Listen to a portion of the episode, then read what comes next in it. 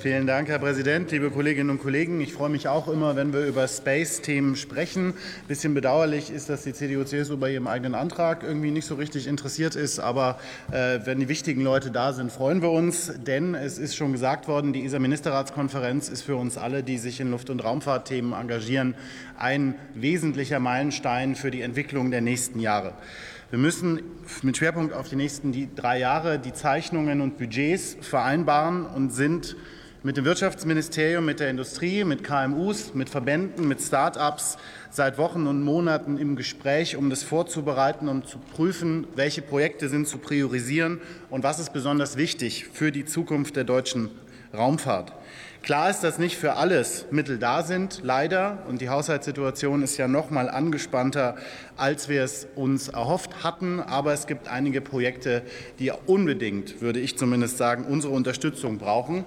Das betrifft zum Beispiel die Secure Connectivity Initiative, die hier in dem Antrag thematisiert ist, völlig zu Recht, die wichtig ist, um eine europäisch autonome und sichere Internetkommunikation zu ermöglichen.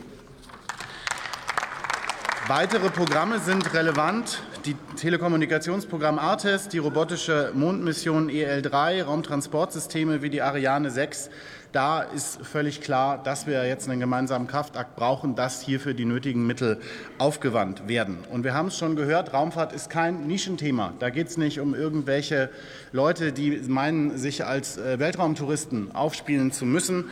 Raumfahrt ist jetzt schon für Landwirtschaft, Pharmazie, Telekommunikation, IT, die Autoindustrie, Klimaschutz etc. relevant. Und Raumfahrttechnologien können auch über einen Spillover-Effekt Auswirkungen auf Bildung und Forschung haben. Und dementsprechend ist jeder Euro, den wir in die Raumfahrt investieren, ein guter.